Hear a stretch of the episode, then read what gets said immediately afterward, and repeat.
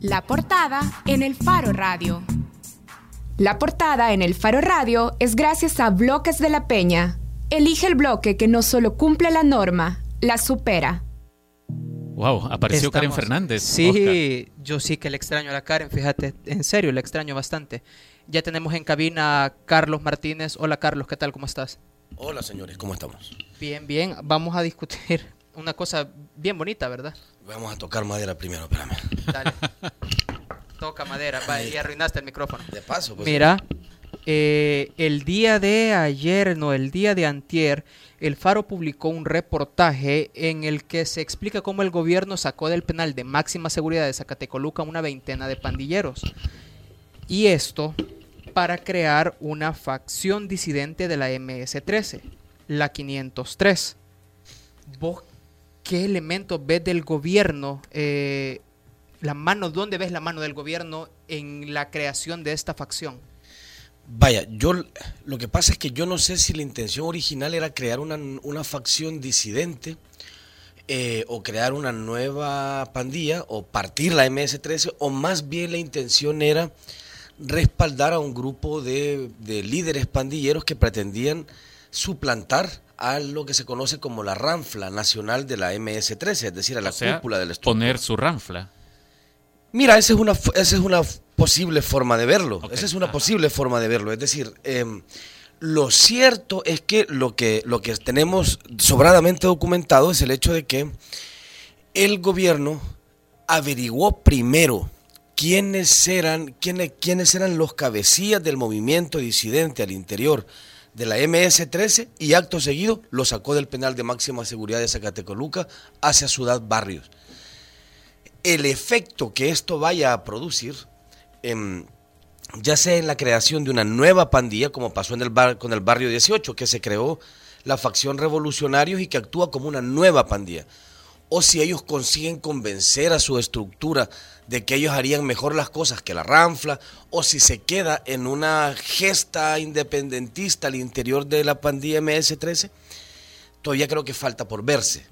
El, hecho está, el hecho está en que el, tenemos elementos para poder afirmar que el gobierno, con absoluto conocimiento de causa, respaldó a la facción disidente al interior de la Mara Salvatrucha. Ahora, decir gobierno es bastante amplio, Carlos. Eh, vaya, uno se pregunta, ¿y el presidente Sánchez Serén está o estuvo al tanto de esto? ¿Lo avaló? ¿O a quienes ineludiblemente habría que señalar como con responsabilidad en, esta maniobra?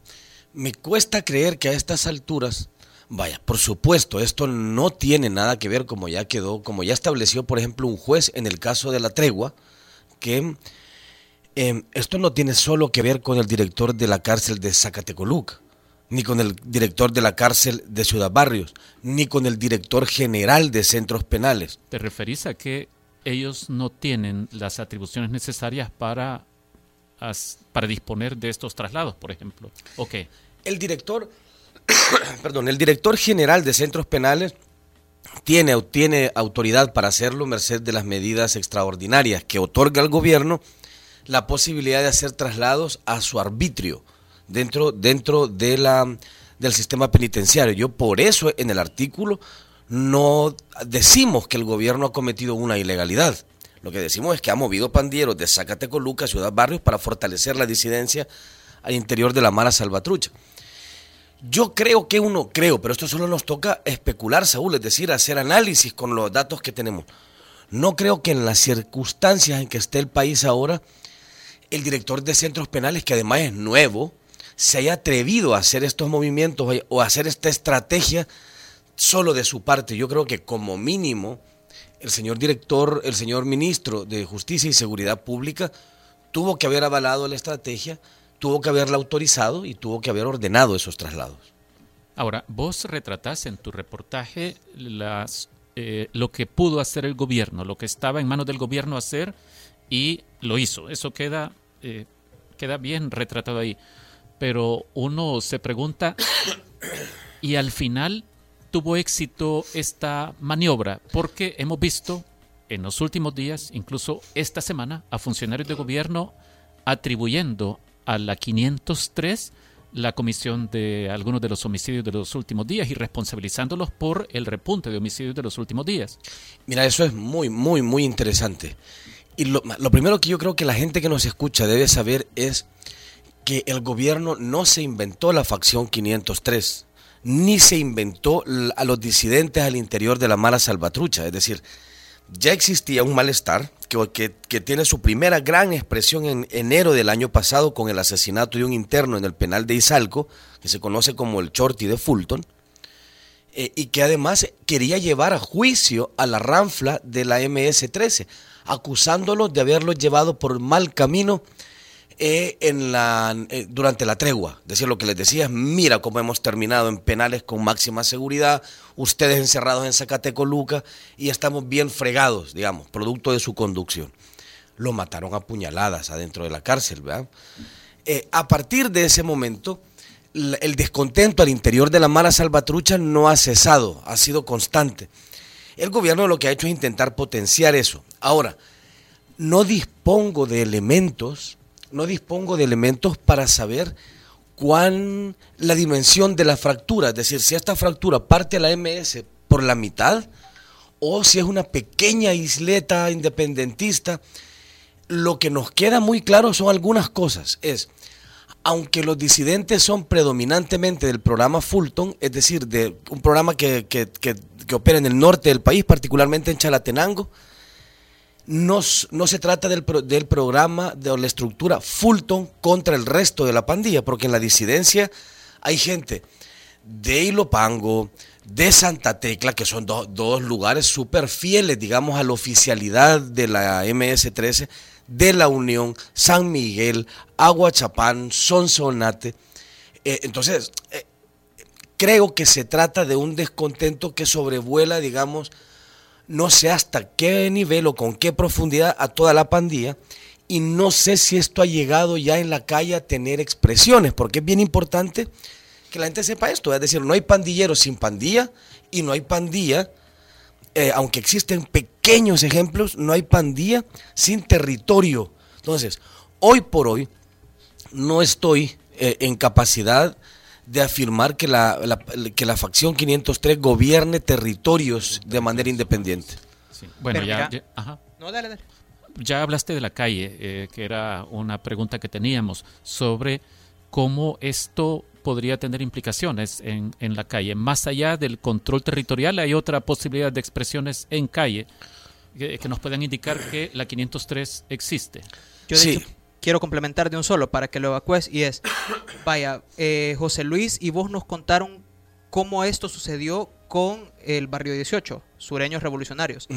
¿Vos ves que va por un camino similar eh, esto de la MS-13 y la 503?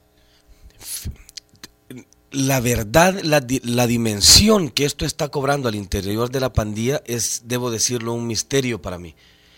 Hay unos elementos que nos hacen creer, insisto, creer, que esto no ha calado de la manera tan radical en que caló la revolución en el barrio 18 y es la cantidad de muertos eh, que produce una fractura al interior de una estructura criminal como esta deberían ser ya notables, es decir, tendríamos que poder observarlos, ver una tendencia y el análisis de los números que nosotros hemos hecho no nos permite establecer ninguna tendencia, o decir, observar guerra al interior de esa pandilla sobre la base de los cadáveres dejados en la calle.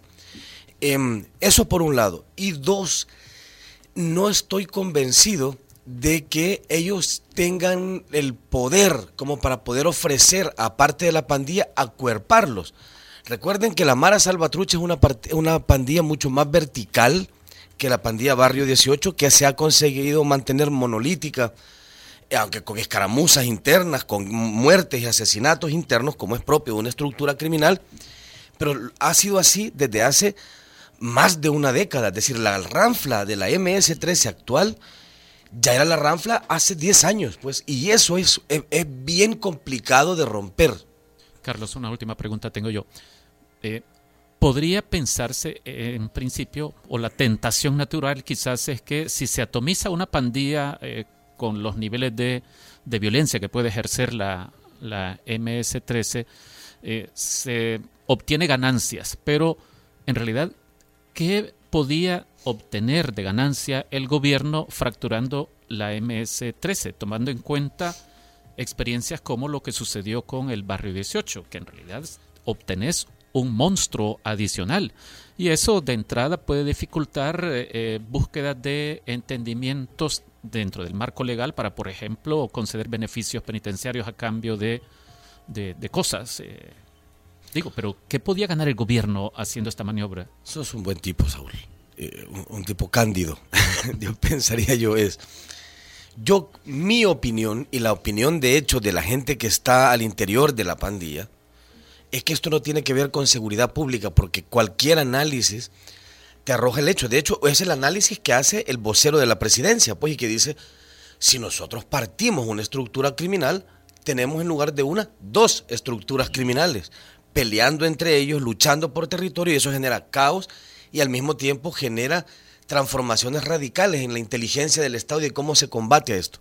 Entonces, yo creo que, es, que, que esto no tiene que ver con seguridad pública sino que tiene que ver con otra cosa, y es la actual ranfla de la Mara Salvatrucha, que negoció con el gobierno del presidente Mauricio Funes y que negoció con, el, con eh, las autoridades del FMLN antes de que se convirtieran en el gobierno actual, ¿no?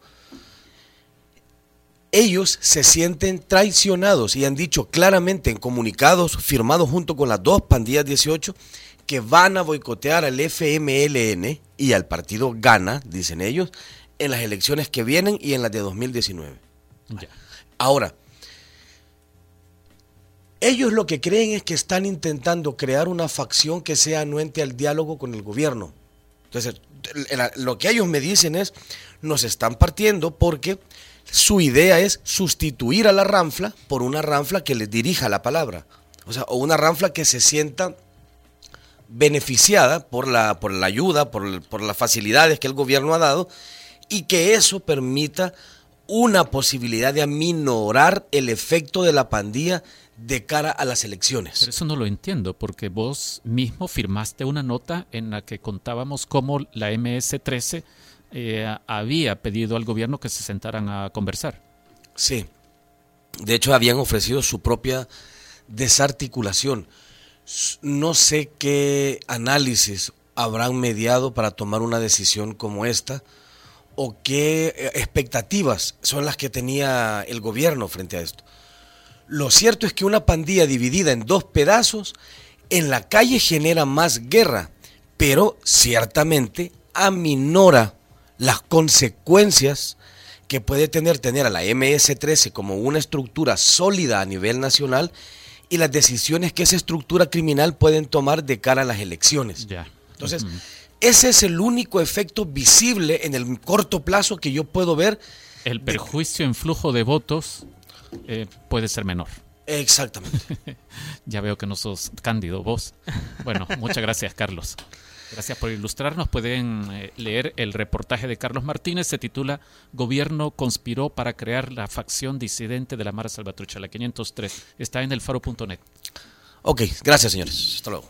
Bueno, vámonos a una pausa y cuando regresemos vamos a hablar de democracia. Si está sana o enfermita la pobre. Sí.